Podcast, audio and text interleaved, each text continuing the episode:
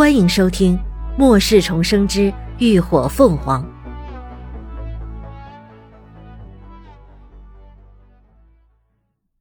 第三百三十九集。禁蛊。商定好了各自的去向，一行人便决定在山洞里过一夜，待天明再行动。夜间，森林的气温骤降，白日的酷暑燥热全然消退。透凉的山风划过肌肤，让人泛起阵阵寒意。几人安排好了守夜次序后，便围着火堆沉沉睡去。这一夜倒也相安无事。第二天一早，天色才堪堪泛青，几人便吃了些干粮，就上路了。林鸾一路护送他们出了东口，从空间取了车，并备好了足够的物资。另外，他还给他们了一份地图，上头标注了他一路来时遇到的相对适合的藏身地点，以便在酸雨降临时，他们能尽快找到合适的避难所。师妹，你一定要多加小心呐！虽然已经确定了离开，但徐成光心底到底还是放不下，再三叮嘱。林鸾点点头：“嗯，你们放心，我一定会尽力找到大师兄。”带他回来的。徐成光道：“若是实在扛不住，记住千万别硬拼，保命要紧呐。”是啊，师妹，头命大的很，主意又多，你凡事先顾着自己，准没错。陆十一也在一旁附和：“不论是连峰还是他，对他们来说都是同样重要的伙伴，任何一方受到伤害，他们都无法承受。”我会的。林鸾伸手拉开了车门，催促道：“好了，时候不早了，你们快抓紧时间上路吧。路上多注意，一定要记得避雨。太阳马上就要出来了，气温一旦上升，路途只会更艰辛。”想了想，林鸾又取了一些湿精溶液和灵泉水，给他们以备不时之需。虽然他目前还不清楚有治愈功效的灵泉水对黑血病是否也有同样的效果，但带上总没错的。徐成光几人也不再耽搁，纷纷上了车，在彼此的挥别声中驾车离开了。车身很快消失在了坡角，林鸾收回视线，转身再一次走进了幽静的森林中。他一路不停。在血统的领路下，很快又来到了那处山谷。谷内的景象与昨晚无异，依旧是飞沙走石、狂风肆虐，甚至这番景象在白日看起来愈发的震撼骇人。很快就要面对山谷里那头一切未知的高阶变异兽，林鸾的心里就忍不住发怵。说不担心，那绝对是假的。他自己的能力自己清楚，对付五级变异兽尚且能够应付，但是对上超五级，只怕也是九死一生了。可即便如此，这险他却不得不涉。撇开层层关系不说，也抛开他自己心里那说不清道不明的情愫，单是连峰一次次在危急关头对他的出手相救，这份恩情他就必须得还。所以这一趟他非去不可，只希望他能赶得及，这一世的悲剧不会再重演。轻呼了一口气，林鸾定了定心神，让血藤缩小身形盘绕在自己的手腕上，随即便开启了空间屏障，再一次踏入了风暴之中。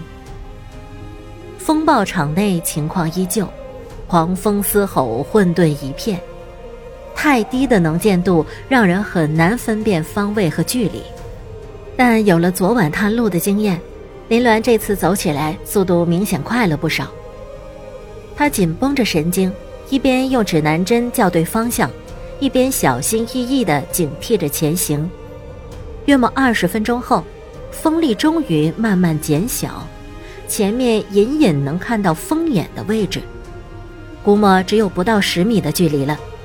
林鸾收起指南针，紧了紧手中的利刃，正准备继续往前走，可就在这时，他却突然脚步一顿，猛地回头看去，身后依旧是风声烈烈，黄尘蒙蒙，遮天蔽日，什么也看不清，似乎什么正隐在飞沙走石之中，又似乎什么也没有。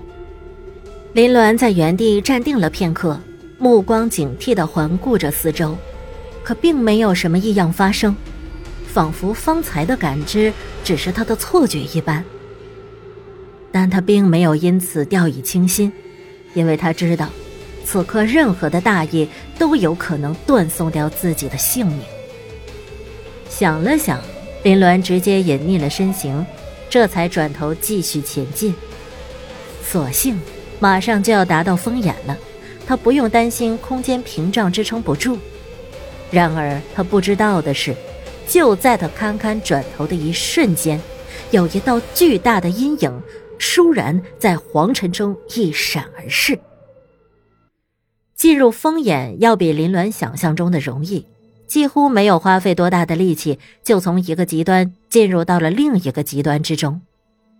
风眼里安静极了，仿佛有一个无形的罩子将这一方完全隔离了起来，无声，无风，似乎所有的一切都静止了，与四周狂啸的风暴场形成了鲜明的对比。但这看似安宁的地方，却满目苍夷，遍地狼藉。除了前方的空地上正横卧着一只巨大的躯体，再不见其他活物。不论是到处遍布的打斗痕迹，还是随处可见的血迹斑驳、腥臭污秽，都无不昭示着这里曾经发生过一场恶战。林鸾隐匿了身形，站在原地，没有贸然上前。他先释放出精神力，扫视了一番，但确定地上的东西已经死亡后，周围也不见其他异样，这才撤掉了空间屏障，走过去查看。那是一头丧尸兽，身形变异的足有一辆小货车般巨大，一口森森寒光的獠牙狰狞可怖，周身毛发犹如钢针，一身乌黑的皮肉。球渣般鼓起，坚硬如石，四肢末梢都长出了尖锐锋利的爪刺。从外形来看，尸化前应该是头类人猿或是灵长类动物。此刻，他满身污秽不堪，身上布满了大大小小、深深浅浅被利刃切割后的痕迹，唯一的致命伤是头顶处被削掉了半个头颅。林鸾用刀尖搅了搅那脑袋里的一滩污秽，原本在里头的金盒已经不见了。眼看着眼前的一切，林鸾目光微闪，心里有了个大概的猜测：这只丧尸兽进化已经完成，腐肉完全消退，全身也都发生了不同程度的变异，等级至少在五级以上。所谓一山不容二虎。不论是高阶变异兽还是丧尸兽，都有着极强的领域性，所以那头高阶风系变异兽与它不可能在这片山林中安然共存，势必要斗个你死我活。这片风暴场的存在，估计就是为了困住丧尸兽。不过这丧尸兽的防御看着就极高，战斗力肯定也不弱。那风系变异兽恐怕一时间奈何不了他，但连峰的突然加入很有可能恰好打破了这僵局。徐成光说过，连峰进去的第二天，风力突然加大，暴风场也开始扩散到了谷外，那应该是连峰也加入了战局，帮的自然是风系变异兽，所以最终倒下的是丧尸兽。那么现在的问题是，为什么丧尸兽已经死了，风暴场却依然存在呢？连峰和那风系变异兽现在在什么地方？他们之间到底成功精神契合，达到了契约了没有？感谢您的收听，下集更精彩。